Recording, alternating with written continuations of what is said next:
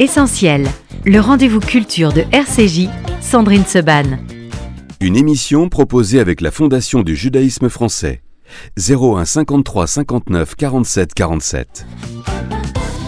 Merci d'être euh, avec nous dans Essentiel aujourd'hui, premier jour de cette semaine consacrée sur RCJ à la résistance et à la figure de Jean Moulin tous les jours de 11h euh, à 13h, à la fois dans Essentiel et dans le journal de 12h. Nous allons vous parler euh, de résistants, de résistantes, de la résistance, de la résistance communiste, de la résistance juive, de toutes les formes de résistance et de ceux qui se sont levés face à l'occupant, face à euh, l'Allemagne nazie.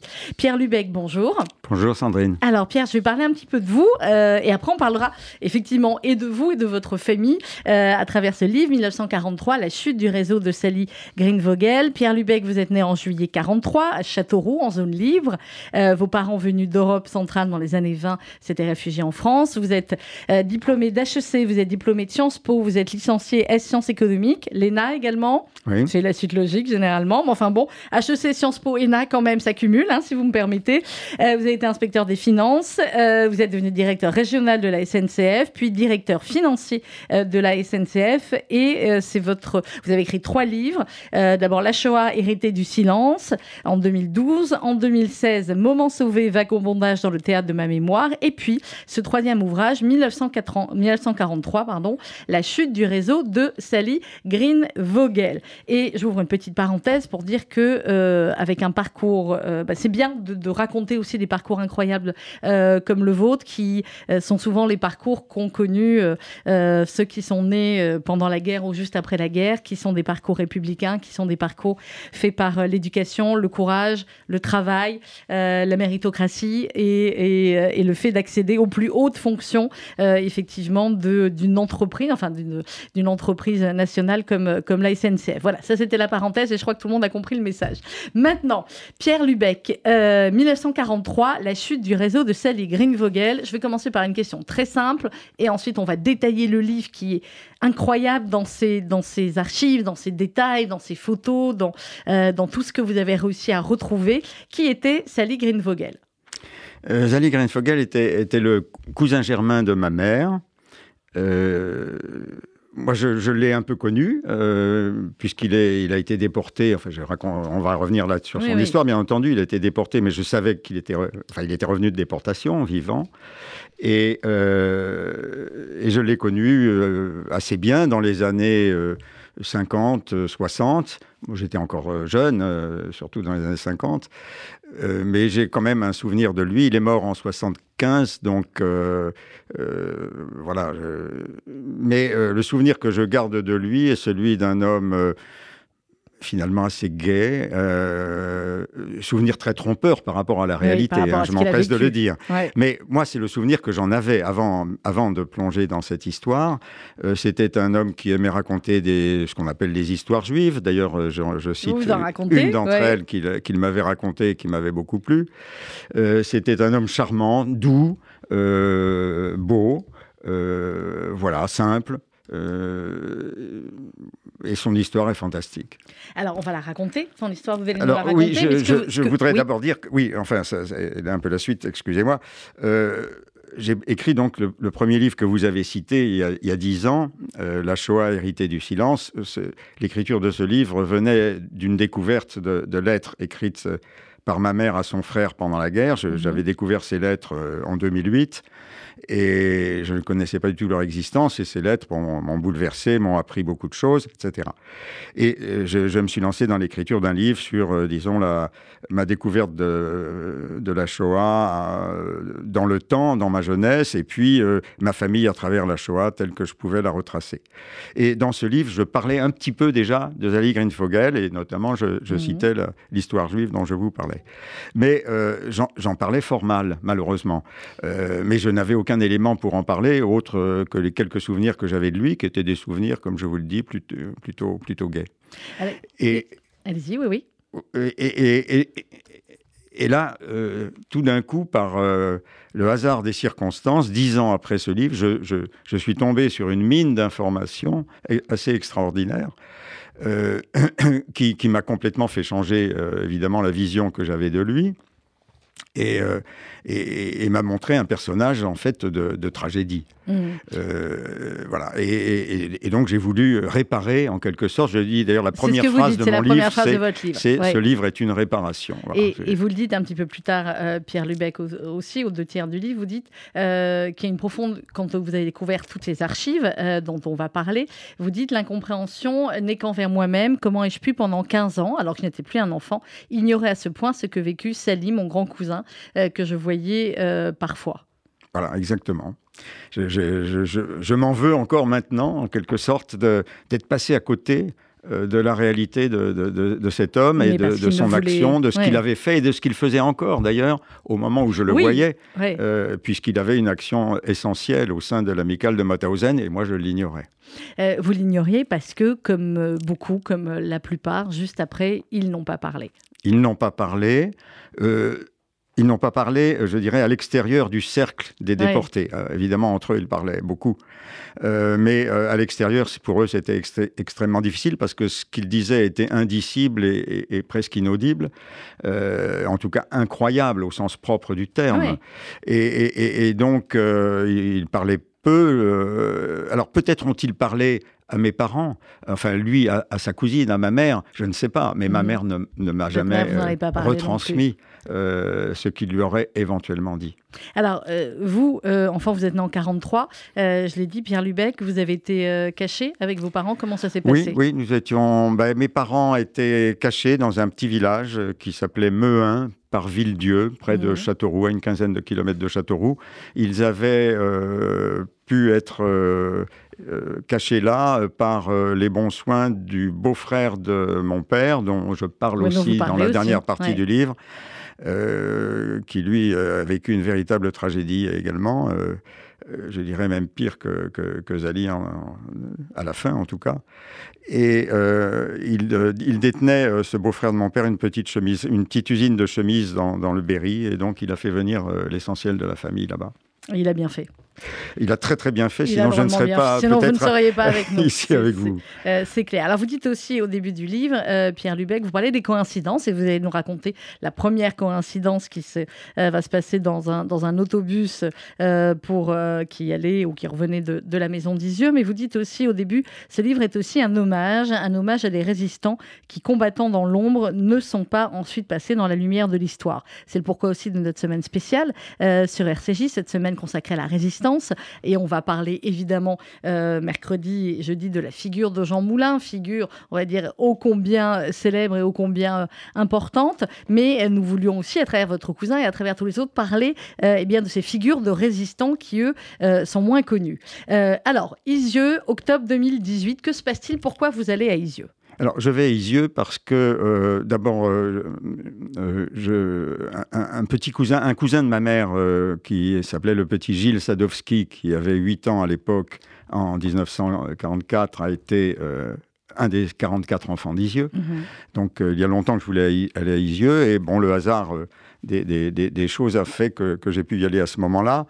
Euh, je, me suis placé dans l'autocar qui conduisait depuis Lyon à Isieux, euh, à côté d'un jeune homme euh, que je ne connaissais pas, et nous avons commencé à discuter, et, il s'est avéré que c'était un, historien travaillant sur les archives, notamment les archives de la préfecture de police de Paris, et dans la discussion, euh, j'ai été amené à lui citer le nom de Zali Greenfogel. Il me demandait s'il y avait eu des déportés dans ma famille, s'il y avait eu des survivants. Donc je lui ai dit oui, un, survivant, un cousin de ma mère.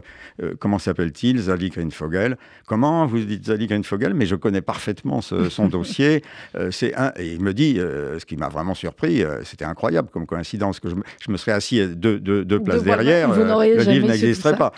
Et il me dit, je, je, je connais parfaitement le dossier. C'est un des dossiers les mieux documentés de toutes les arrestations de réseaux de résistance à Paris.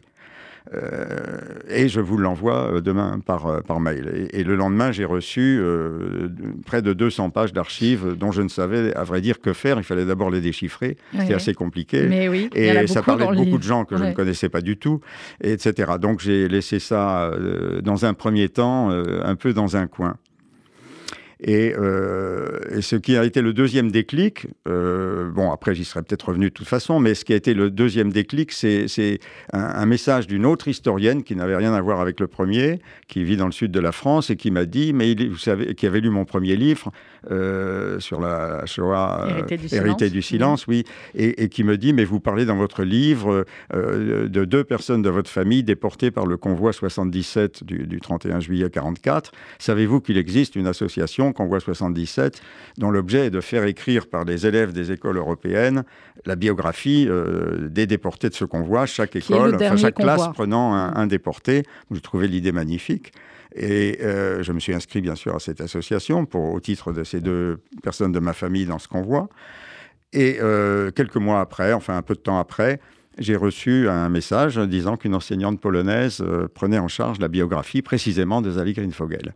Et donc pendant un an et demi à peu près, euh, j'ai euh, échangé par mail, par Skype, par Zoom avec cette, avec cette enseignante polonaise, polonaise ouais. qui vit à Varsovie avec ses élèves varsoviens dans un lycée, le meilleur, un des meilleurs lycées de Varsovie. C'était des élèves de, de première qui allaient Mhm. mmh. passer en terminale. Et euh, ça a été un des échanges fantastiques. C'est ce qu'on euh, ressent. Cette, ouais. cette, femme était merveilleuse. Elle a énormément de qualités. D'abord, elle était, bon, c'était une, euh, elle était très rigoureuse. Elle voulait absolument tout comprendre. Quand, dès qu'un détail euh, la chiffonnait, elle y revenait dix fois. Enfin bon. Et euh, en plus, elle était catholique, ce qui me plaisait beaucoup. Euh, Je, je, je souhaite que toutes ces histoires dépassent euh, les seuls juifs, bien entendu.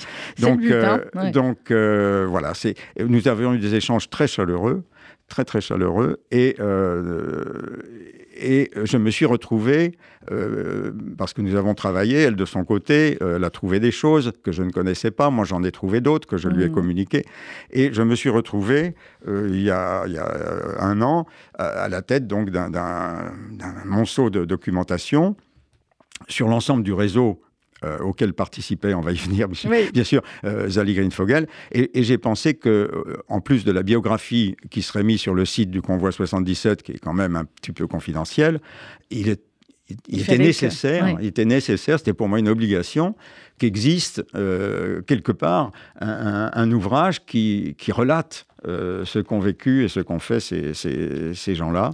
Et, et, donc, je me suis attelé à, à l'écrire. Un sacré euh, boulot, c'est le moins qu'on puisse dire. On va rentrer dans, dans le cœur du sujet, mais je voulais juste euh, citer également un extrait d'un discours que vous avez prononcé en, en, mai 2015. Vous dites que vous étiez avec votre famille à, à Osé. Euh, C'était quoi, Osé C'était la, la, la, commune où, où, était caché le, mon beau-frère. Voilà. Et, et, vous parlez à ce moment-là, effectivement, de, bah, des, des de, de, la déportation et vous parlez des, euh, des résistants. Et vous dites euh, on ne saura jamais combien ils furent, ni qui ils furent, ceux-là qui écoutèrent ce que dictait leur conscience ou leur foi. Des réseaux, des filières de sauvetage d'enfants se créèrent ou ouvraient conjointement et dans la clandestinité des organisations juives, des responsables religieux, catholiques et protestants et des non-croyants pour mettre à l'abri les enfants en les faisant passer en Suisse, en les cachant dans des familles, dans des couvents, dans des maisons d'accueil. Beaucoup de ceux qui organisés ou isolés ont réalisé cet immense sauvetage, ont emporté avec eux ce secret. Souvent, leurs familles elles-mêmes n'en ont jamais rien su. On ne peut connaître que la partie émergée de cet iceberg de solidarité. Il faut continuer un petit peu plus loin avec évidemment euh, Simone Veil et, euh, et les Justes. Euh, C'est exactement ça, on est au cœur là, de, notre, de notre semaine spéciale. On ne saura jamais combien ils furent ni qui ils furent. Et en même temps, il est de notre devoir à chacun de, voilà, de remonter ce qu'on peut remonter et de raconter histoire par histoire. C'est exactement ça. J'ai voulu, euh, ayant euh, à ma disposition cette euh, documentation que je trouvais extraordinaire, j'ai voulu qu'elle ne sombre pas dans l'oubli et, et, euh, ce qu'on peut appeler un, un, pavé de mémoire. Pavé au sens, non, non pas ce, ce qu'on met sur le trottoir, non, mais, mais, mais mais, le pavé littéraire. Voilà. Avec, avec, beaucoup de photos aussi, hein. on y reviendra. Avec... Alors, est-ce qu'on peut commencer par votre grand-mère, Golda? Alors, ma grand, euh, oui, alors ce livre m'a aussi permis, euh, enfin, permis, m'a bouleversé d'ailleurs, Hmm. mm. euh, parce qu'il m'a donné la clé euh, la solution que je ne connaissais pas il y a dix ans, lorsque j'ai écrit mon premier livre sur la déportation de ma, de ma grand-mère, la, mère de ma mère. Euh, en, quelques mots, euh, ma, donc, mes parents étaient dans le Berry. mon oncle, le frère de ma mère, était hospitalisé, gravement blessé pendant l'offensive de 40. À, il était à l'hôpital. Et, mes grands-parents donc étaient restés à Paris à cause du, du de leur fils qui, qui, était vraiment en très très mauvais état à l'hôpital. Et, mon grand-père a été déporté dans la Ralph du Veldiv, c'était donc en 16 juillet 42, mhm. et, ma grand-mère est restée seule. Et, à ce moment-là, euh, mon oncle a demandé à ma mère, ça je l'ai su par les livres que j'ai trouvés en, 2008, euh, mon oncle a demandé à ma mère de, de, de, faire venir en fait leur mère, qui, qui restait seule à Paris, de la faire venir dans le Berry avec nous. Et ma mère refusé. Et ça, c'est, enfin, quand j'ai quand j'ai appris ça, c'était pour moi tout à fait bouleversant parce que j'ai pensé ensuite au, au, fardeau euh, de responsabilité morale que ma mère a dû porter euh, toute sa vie, toute sa vie euh, sur la déportation de sa propre mère. Alors, elle avait refusé. Pourquoi? Ben Parce que elle avait construit toute une légende autour de notre arrivée dans le Berry et bon, une juive polonaise qui ne parlait pas le français, bon, démolissait la légende. Enfin, bon, c'était très dangereux. C'est terrible et en même temps, on peut pas, voilà, on pouvait pas savoir. et, et en plus, ma mère n'avait aucune conscience de ce qui pouvait arriver. Enfin, on ne savait pas que la déportation voulait dire on déporte pour tuer. donc euh, voilà. Euh, et, alors en fait, ma grand-mère a été déportée euh, huit jours, huit jours avant ma naissance, donc en, le, 6 ou 7, le 7 juillet 43. Donc quasiment. Et, elle a été déportée. Et je, ne savais pas pourquoi, juste ce jour-là, les, les, policiers étaient venus la chercher pour la pour pour l'amener à Drancy. Enfin, d'abord au dépôt et ensuite à Drancy.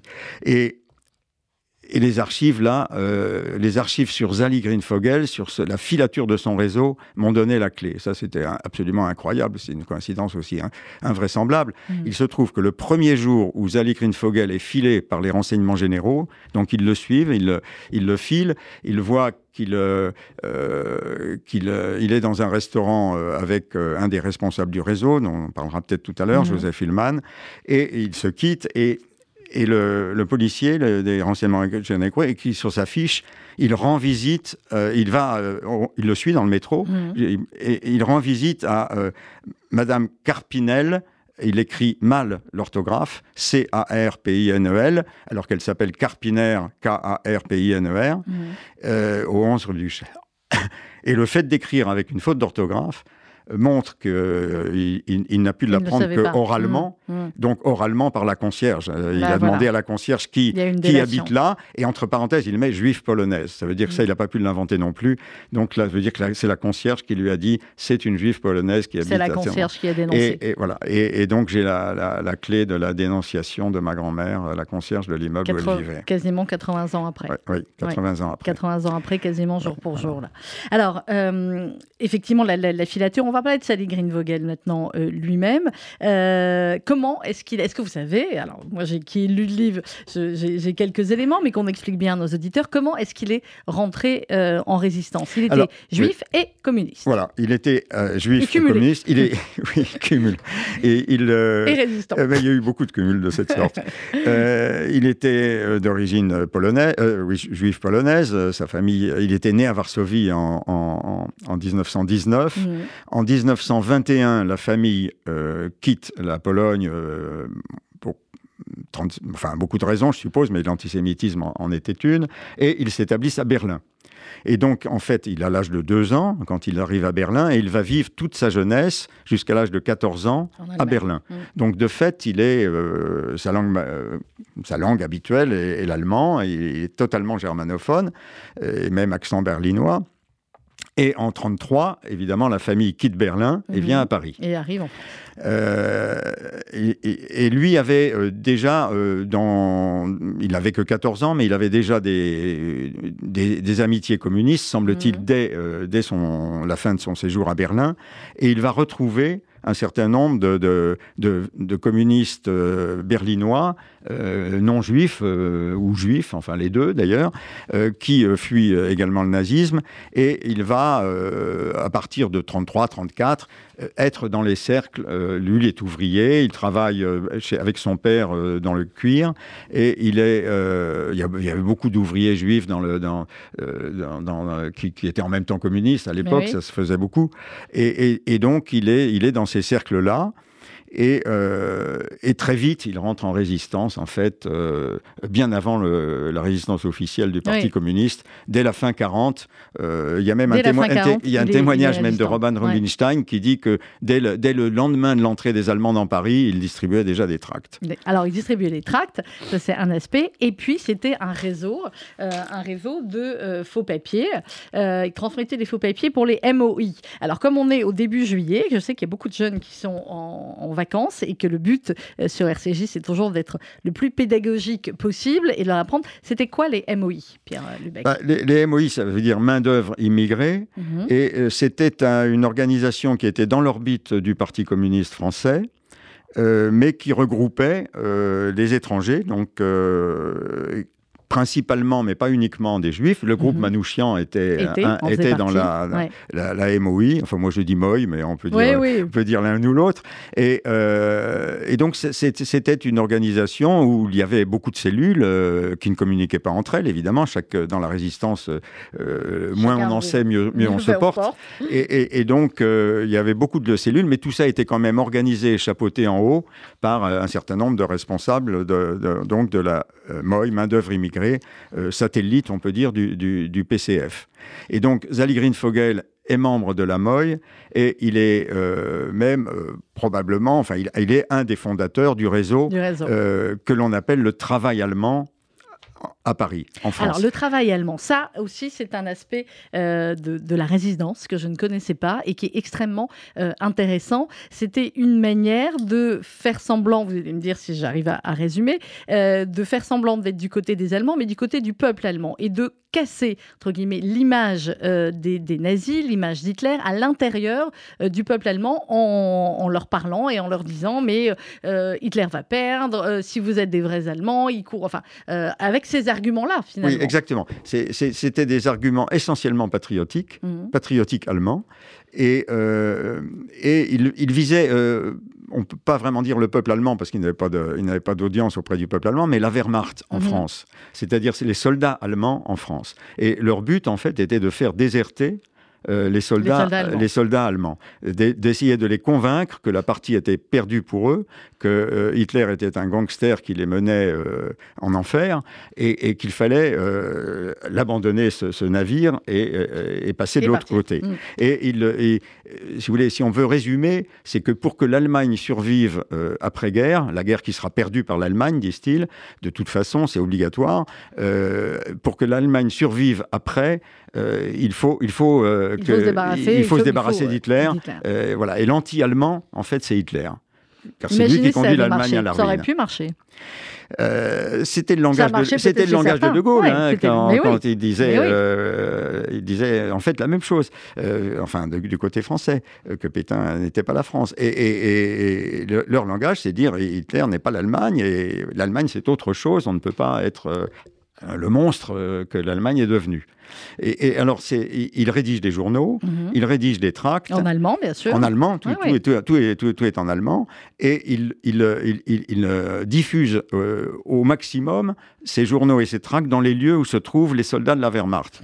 Alors, euh, c'est des casernes, bien sûr. Hein, Alors, il balance ça par-dessus les murs. Il ne rentre pas dans les casernes, c'est un peu difficile. Mais il, euh, dans les cafés, les cinémas que fréquentent les Allemands, etc. etc. Donc, euh, leur travail est à la fois un travail de rédaction, donc rédaction de, de, textes les plus convaincants possibles, et puis un travail de diffusion. Et tout ça sorti bien sûr de fabrication de faux papiers. Ils ont tous dans la oui. clandestinité, ils ont tous des- une fausse identité, bien entendu. Ils en ont même plusieurs. Mais- bah Et, oui, bah comme euh, ça, on Zali est- on avait trois ou quatre fausses identités. Alors, ce que vous dites aussi dans le livre, euh, Pierre Lubeck, vous dites que euh, Sally avait un rôle important, un rôle pivot. C'était le numéro 2, en fait, de ce réseau dit MOITA, euh, avec donc Sally et euh, le, le chef de ce réseau qui était euh, Joseph Ullmann. Mais ce que vous dites aussi, c'est que ce réseau euh, n'était pas spécifiquement juif et même il ne l'était que minoritairement. Et vous dites, ce n'est pas en tant que juif que Sally fut arrêté, interrogé, puis livré euh, à la Gestapo, mais en tant que communiste. Exactement. Et ça, c'est très important parce que, euh, eh bien, ensuite, effectivement, il ne va pas être traité euh, comme un juif, même s'ils vont savoir qu'il est juif, mais il va être traité comme un communiste. Et c'est pas pareil. Euh, oui et non. Je vais vous expliquer. c'est compliqué. Je vais vous expliquer pourquoi. J'ai généralisé. Il est, il, il est arrêté comme communiste, c'est clair, euh, puisque le, le- la, la- euh, je fais une petite parenthèse d'ailleurs là-dessus. Les, les renseignements généraux traquent, euh, traquent les communistes. Ils les traquent en vertu d'un décret-loi de 1939 qui, qui, euh, qui, est- qui avait été pris euh, au moment du pacte germano-soviétique et pour euh, intelligence, euh, euh, comment dire, pour complaisance avec Mhm. Hitler. Et donc c'est au nom de la complaisance avec Hitler qu'ils arrêtent des résistants anti-hitlériens et les livrent à la Gestapo. C'est ahurissant. Moi, je n'avais jamais réfléchi sous cet angle, mais c'est ahurissant de voir euh, le degré d'ignominie de la Ouais. police française qui livre euh, des personnes à la Gestapo dont le seul but, la seule action était d'essayer de dissuader des soldats allemands de suivre Hitler. Eh bien, ça, ça mérite d'être livré Ça, à la Gestapo. euh, pour C'est- la c'est- c'est- je, je trouve ça euh, glaçant. Et, et- et donc, il est arrêté euh, dans le cadre du coup de filet donné par ce réseau. Il y a eu, il y a eu des filatures avant. Enfin, je raconte beaucoup les filatures. C'est c'est impressionnant de voir les filatures, les, les manières très très précises dont ils décrivent les choses, les policiers qui, qui filent les uns et les autres. Les filatures s'enchaînent. D'ailleurs, euh, un tel rencontre un tel. On voit, on C'est voit une incroyable rencontre. le nombre de détails. Voilà, C'est- on c'est- voit une rencontre. alors au début, évidemment, les policiers savent pas, ne connaissent pas les identités, ils ne savent pas de qui on parle, mais ils leur donnent des surnoms en fonction du lieu où ils ont été vus. Et puis ils les suivent, et puis un tel suit un tel. Et puis euh, comme il a rencontré une autre personne, ben, c'est cette autre personne qui est suivie ensuite, qui en rencontre une troisième, etc. Et comme ça, on, met on fait un coup de filet sur, sur 20 personnes. Alors, ils sont arrêtés donc en tant que communistes, livrés à, à la Gestapo. La Gestapo les emprisonne à Fresnes et les interroge, évidemment, euh, en le torturant. Alors, c'est là où je. euh, bien sûr, ils, sont traités donc d'abord euh, comme communistes en tant que tels. Ils, ils restent six mois à, la prison de Fresnes, ouais. Zali est torturé pendant six mois. Et, Et des et, tortures très, euh, très. là, là où, quand même, il y a une petite distinction entre ceux qui sont juifs et ceux qui ne sont pas juifs dans ce réseau. Il y a à peu près la moitié de juifs, en fait, et Mhm. la moitié de non-juifs. C'est que les juifs, ensuite, après Fresnes, sont envoyés à Auschwitz et les non-juifs sont envoyés pour les hommes à Buchenwald et pour les femmes à Ravensbrück. Mhm. Donc il y a quand même, un- a quand une, même une une- petite une- différence de Alors, traitement ce- final. Ce que vous dites aussi euh, sur les, les- les- les différences, vous dites c'est au vu de ces interrogatoires, donc on parle des interrogatoires euh, à, à Fresnes, euh, que les membres du réseau furent jugés, évidemment entre guillemets, et condamnés. Vous dites les nazis massacrés Oui. en masse sans procès, les aides jugées indignes de vivre, euh, d'abord en Allemagne, les handicapés, puis partout en Europe avec un acharnement absolu, les juifs, et lorsqu'ils ont trouvé les Mais les résistants, selon la procédure qu'ils avaient soin de respecter, devaient être jugés et le jugement pouvait prendre du temps. Oui, c'est ahurissant là aussi. c'est un mélange de. euh, Il y a un mélange de la, de la comment dire de euh, la, la- la- barbarie nazie telle qu'elle s'est exprimée de, euh, de façon industrielle, scientifique, etc. Mhm. à l'égard des juifs, et, et en même temps les procédures bureaucratiques nazies qui, qui continuent à fonctionner. Et en fait, Zali est, est- est- est- est pris un peu en tenaille entre les deux. On l'envoie, il, est, il, est, un- il est interné à Fresnes, on l'envoie à Auschwitz parce, qu'il- parce que, bah voilà, on envoie les Juifs à Auschwitz, mais entre-temps, son procès, si je puis dire, entre guillemets, continue. Ouais.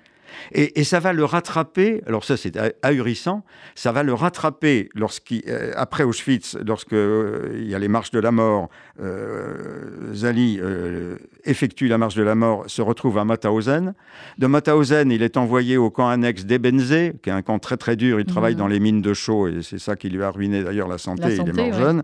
Et lorsqu'il est à Ebensee, la Gestapo, qui a fini d'instruire le procès de ce réseau en France, décide de le fusiller. Mais c'est ahurissant, parce que à Ebenzé, on mourait comme des mouches. Les, les, les, les, les capots, hein. les gardiens s'amusaient à tirer sur les prisonniers, et quand ils mm. n'avaient pas tué assez, on les grondait. et, et, néanmoins, on le rapatrie à Mauthausen pour le fusiller. Et là, coup de chance extraordinaire de Zali, il a eu quand même mmh. euh, certains coups de chance dans sa vie, euh, il tombe malade avant d'être fusillé, et là aussi la bureaucratie allemande, je suppose, a ses règles, on ne fusille pas quelqu'un de malade, on le soigne d'abord. Donc il, est, il, est, envoyé aux Rivières, euh, à l'infirmerie de, de Mauthausen, et le camp est libéré avant qu'il soit fusillé. Ce que vous dites aussi dans les, dans les notes, vous dites on retrouve cette chance aussi inespérée que salvatrice, intervenant souvent au moment le plus critique, au seuil de la mort, notamment dans la l'acide Primo Levi, d'Imre Kertész et, et d'Elie Wiesel. Exactement. Oui, il y a tout, les, tous les survivants, finalement, tous ceux qui sont revenus, bah, ont eu à un moment ou à un autre un coup de chance, incroyable. Parce que leur destin, enfin, tout était fait pour qu'ils meurent. Tout était fait pour qu'ils meurent. Alors, dans le, dans le livre, euh, Pierre Lubeck, je le remontre à la caméra, 1943, la chute du réseau de Sally Greenvogel, avec, euh, avec sa photo euh, en couverture. ce qui est frappant aussi, effectivement, c'est le nombre de, détails que vous avez réussi à retrouver avec, avec cet historien. Et c'est aussi la manière dont la Gestapo raconte les filatures. C'est-à-dire que c'est extrêmement précis, c'est extrêmement détaillé. Effectivement, quand vous parlez de bureaucratie, on comprend très bien comment ils arrivaient, avec l'aide de quelques concierges et autres à, retrouver, euh, à retrouver. C'était pas la Gestapo, là, c'était les renseignements généraux français. Généraux, oui, oui, oui, euh, mais ce que vous racontez dans le livre, enfin ce que vous détaillez, c'est absolument incroyable finalement. Oui, c'était, enfin pour moi une découverte. Je ne savais pas que ça pouvait fonctionner comme ça, mais c'est effectivement euh, assez ahurissant. Et... À ce point-là, de filature, de détails et de décortiquer finalement membre par membre les gens du réseau et de remonter comme ça. Il y, a, dans, enfin, je raconte dans le livre, j'ai essayé de raconter dans le livre l'histoire de chaque personne de ce réseau, pour autant mm. qu'on puisse la connaître, mais enfin, en tirant quelques fils sur Internet, on arrive. J'ai même retrouvé des, des, des, personnes qui les, qui les ont connues. Enfin, je raconte tout ça dans le livre. Et il y a des histoires extraordinaires. Je ne sais pas si on a encore un peu le, temps. Mais bon, euh, par exemple, l'histoire de euh, Esther et, et, Willem Adam, c'est, alors qui faisait partie du, du réseau. Willem Adam euh, n'est pas juif, c'est un Allemand. Euh, euh, communiste. Euh, sa femme, Esther Arras, est, juive d'origine polonaise. Ils sont arrêtés tous les deux dans le coup de filet, le même coup de filet qui a arrêté Zali, donc 19-20 novembre 1943. ils sont arrêtés à leur domicile où, où, se rendait Joseph Ullmann, qui était filé à ce moment-là, qui était le numéro un du réseau, qui est arrêté aussi. Et euh, Esther Arrache, c'est a, priori, on n'a rien contre elle, mais elle, est, au moment de l'arrestation, on la voit déchirer une lettre en yiddish. Mhm. alors, euh, bon, c'est un motif suffisant pour l'arrêter, évidemment. Et elle est livrée à la Gestapo comme les autres. Et alors, ce qui est extraordinaire, c'est que à Fresnes, où elle était internée en même temps que son mari, les Allemands ne, ne, comprennent, ne savent pas qu'elle est juive il aurait su, je pense que son traitement aurait été différent. Alors qu'ils disent, voilà, le résultat de la perquisition donne simplement un feuillet manuscrit en yiddish dans le tiroir de la machine à coudre. Sur elle, lors de son arrestation, ils écrivent néant. Voilà, il n'y avait rien d'autre qu'un feuillet écrit en yiddish. Bon, donc on, l'arrête. Euh, elle est internée à Fresnes. Elle accouche à Fresnes. Elle accouche à Fresnes, euh, enfin, on peut imaginer les conditions. D'ailleurs, elles sont racontées euh, par euh, sa fille qui est justement accouchée là-bas et qui, a raconté ensuite sa vie. Et, sa mère accouche à Fresnes. Et comme les, les Allemands ne savent pas, n'ont pas compris que bien qu'elle s'appelle Esther, elle, est juive. Bon, ils sont pas très futés de ce côté-là. Euh, enfin, elle s'appelle Estera, mais enfin, Estera, Esther. Et donc, euh, euh, ils, ils, ne savent pas qu'elle est juive. Et alors, ils la traitent de polaque, de sale polaque, d'imbécile de polaque, etc. Et, et l'enfant est sauvé miraculeusement parce que le mari, donc, qui est lui aussi interrogé, torturé, etc., dit à un des gardiens qui, qui se trouve être du même village que lui dans la Roure, sauve mon enfant, emmène mon enfant chez, chez, mes parents. Et le gardien va, va prendre l'enfant et aller dans la Roure, amener l'enfant euh, aux, parents de Willem, qui est absolument invraisemblable. Et eux sont déportés, donc lui à Buchenwald, elle à, Ravensbrück, puisqu'elle n'est pas considérée comme juive, elle ne va pas à Auschwitz, elle va à Ravensbrück et les deux survivent. Ils sont deux des 38 survivants de ces convois. C'est incroyable. Le couple survit, il retourne dans la Roure, il récupère l'enfant. Voilà, un scénario de film extraordinaire. Ouais, et il y en a eu malheureusement si peu. vous racontez aussi dans le livre, Pierre Lubeck, vous dites à un moment donné, il est difficile aujourd'hui de savoir comment Sally, devenu le matricule 133 785, a survécu durant six mois à Auschwitz. Mais en fait, à Auschwitz, il a continué son action de résistance. Oui, à Auschwitz, il y avait une grande solidarité entre les, entre les communistes.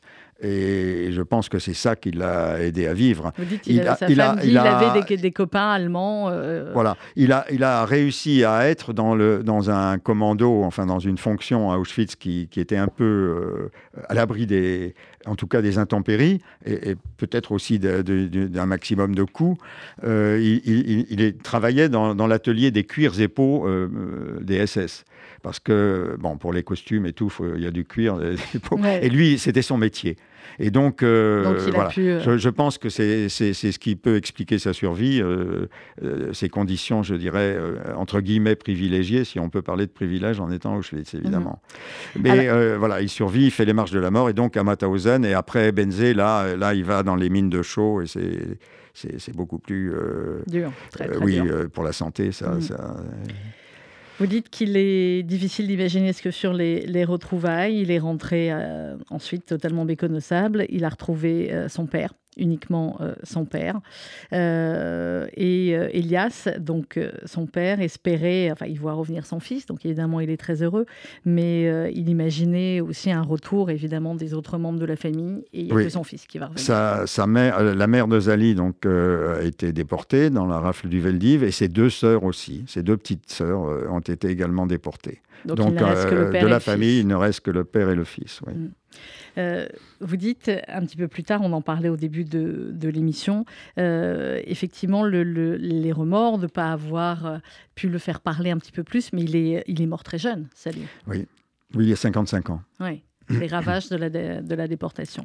Ça aussi, on en parle finalement assez peu. On parle de, euh, de ceux qui ont été gazés, de ceux qui ont été exterminés, de ceux qui sont morts euh, dans, les, dans les camps. On parle de ceux qui euh, ont survécu et qui n'ont pas raconté, et qui ont raconté plus tard. Mais il y a aussi tous ceux qui sont morts dans les années suivantes à cause des, des, des, Là, c'était quand même 20 ans après. Mais alors, je, voudrais dire un mot des, des deux autres combats que, que Zali... Oui, alors voilà, on va y arriver, évidemment. Parce que quand même, il, est, il a sur rien, hein, ce personnage-là. Oui, oui, parce que euh, donc il revient et il fait une demande euh, de, de, de, carte de déporté euh, résistant, puisqu'il mhm. il a été arrêté dans le cadre de ses filatures pour son action de résistance, torturé pour son action de résistance, etc.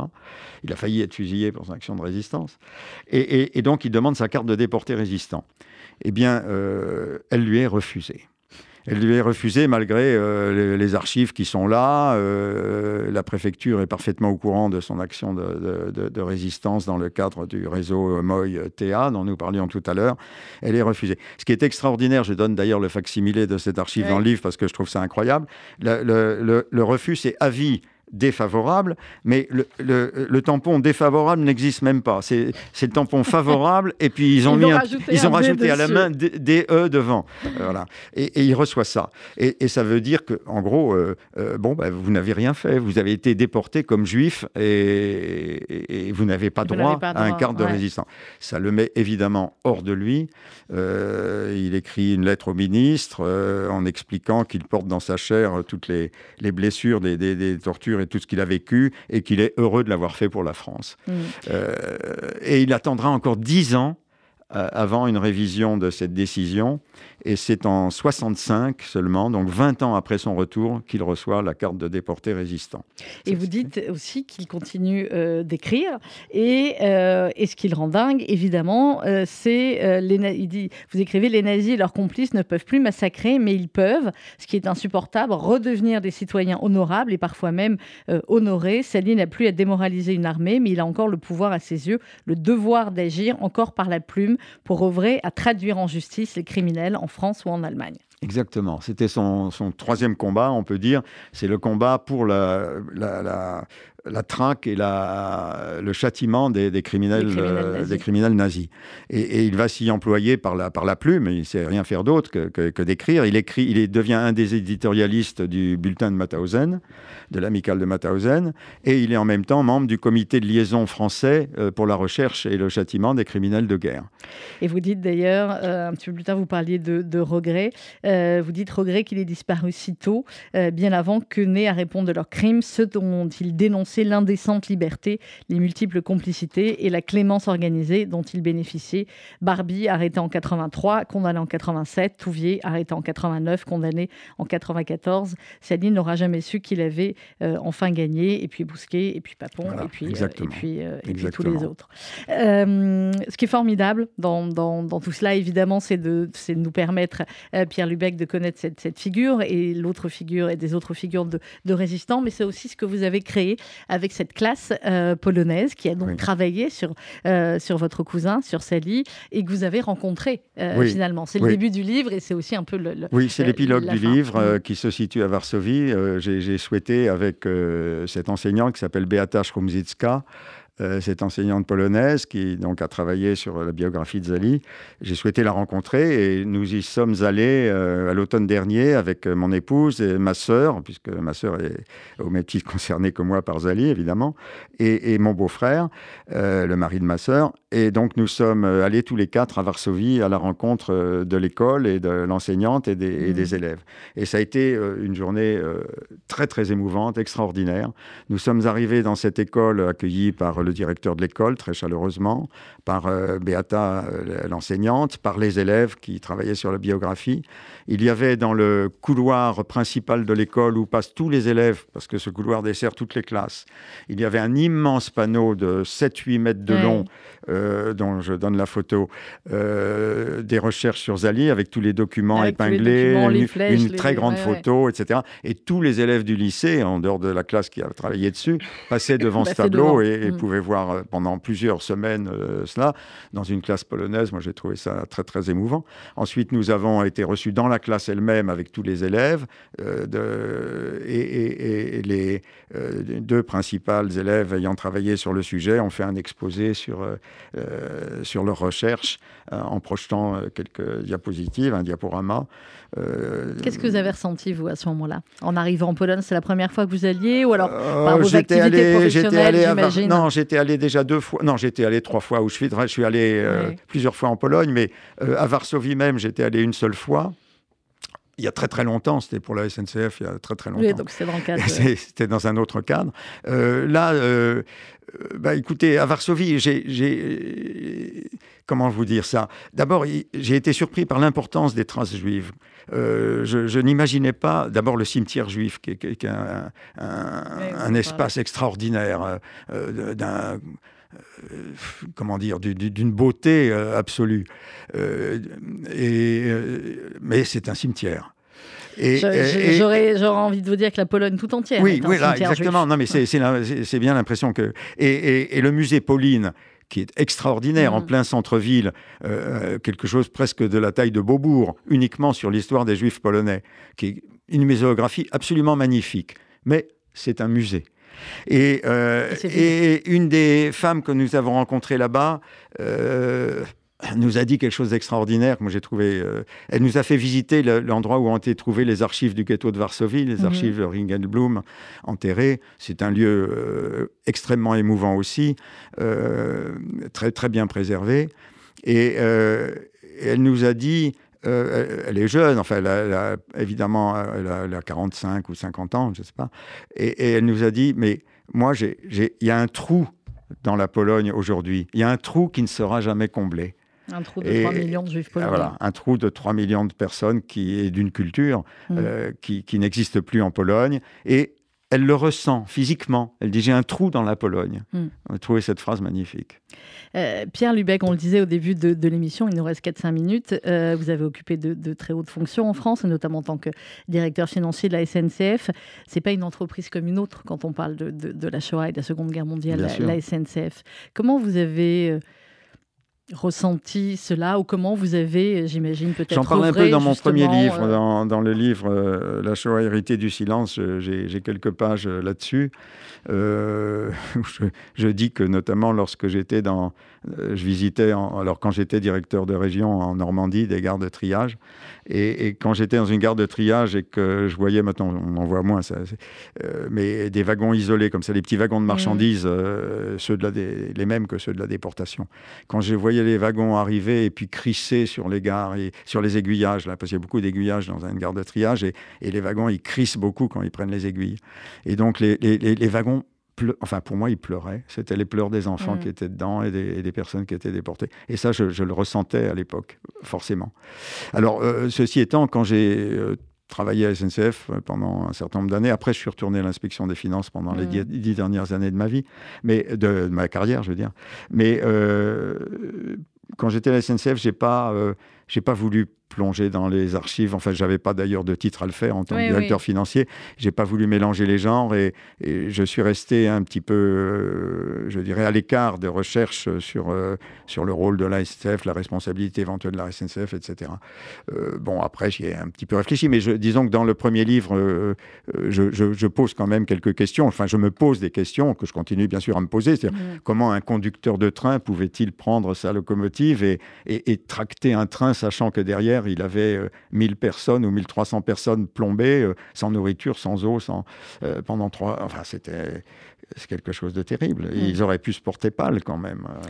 Certains l'ont fait, malheureusement pas assez. Pas beaucoup. Pas assez, euh, pas beaucoup. En tout cas, c'est à cela que nous, nous voulons euh, rendre hommage cette semaine. Qu'est-ce que euh, Pierre Lubec, on ne sort pas indemne, j'imagine, bien évidemment, d'une telle recherche. Est-ce que dans, dans votre famille, quelles ont été les, les réactions autour de vous de, de raconter enfin l'histoire de ce, de ce cousin tout à fait extraordinaire bah, Écoutez, je pense qu'il que il y a malgré tout une grande satisfaction. Enfin, c'est à la fois de la douleur et, et, de la satisfaction, parce que euh, satisfaction de voir que cette histoire euh, vient enfin dans la lumière, euh, et, voilà, et, elle y est pour toujours, parce que maintenant ce livre va figurer dans des bibliothèques, dans des archives, et, donc les chercheurs pourront, ou les historiens pourront s'y référer.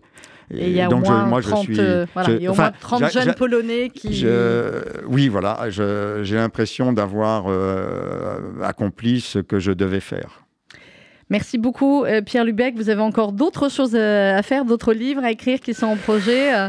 Oui, peut-être. Euh, oui, j'ai d'autres choses. Une suite des. Le monde. Vous avez évoqué mon deuxième livre, Moment sauvé, qui, qui, qui, est qui est un livre euh, alors sur un ton beaucoup plus badin, si je puis dire, beaucoup plus léger. Euh, des quelques histoires de ma vie qui, qui sont soit dans le cocasse, le surprenant. Euh, il y a beaucoup de beaucoup de choses très très très surprenantes dans ce livre, parce qu'il m'est arrivé des choses très très très amusantes, très surprenantes. Puis il y a aussi quelques moments fondateurs qui sont plus lourds, mais que j'ai essayé de traiter avec un peu de légèreté notamment sur mon enfance, la vie de mes parents, etc. Merci beaucoup, euh, Pierre Alors, je, je ferai peut-être une prolongation. Eh bien voilà, faites une prolongation, comme ça vous reviendrez euh, nous en parler.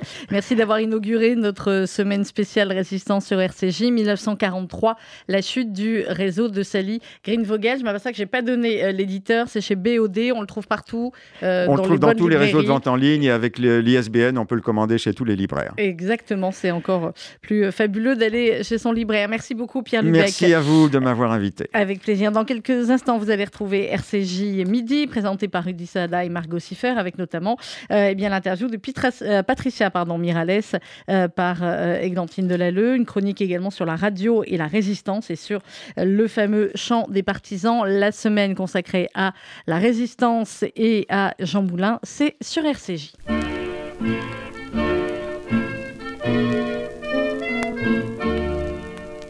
Ils se sont enfuis dans la nuit pour ne pas aller en Allemagne, quittant leurs parents, leurs amis, se cachant dans la montagne. Et pour mieux servir le pays, ils ont pris le maquis. Ce sont ceux du maquis, ceux de la résistance, ce sont ceux du maquis combattant pour la France, bravant le froid, bravant la faim, défiant l'horrible esclavage, bravant la bravant ses chiens, sans jamais perdre courage. Ce sont ceux du maquis, ceux de la résistance, ce sont ceux du maquis, jeunesse du pays. Ils ont bravé tous les périls dans leur âpre lutte secrète, sans souliers, sans pain, sans fusil, descendant de leur retraite, souffrant et luttant jour et nuit, nos amis du maquis. Ce sont ceux du maquis, ceux de la résistance, ce sont ceux du maquis, combattant pour la France, bravant le froid, bravant la faim, défiant l'horrible esclavage, bravant la balle, bravant ses chiens, sans jamais perdre courage. Ce sont ceux du maquis, ceux de la résistance, ce sont ceux du maquis, jeunesse du pays. Dès le jour du débarquement, dès l'aurore de la victoire, ils ont frappé les Allemands en plein jour, en pleine gloire, se joignant à tous leurs amis, nos amis du maquis.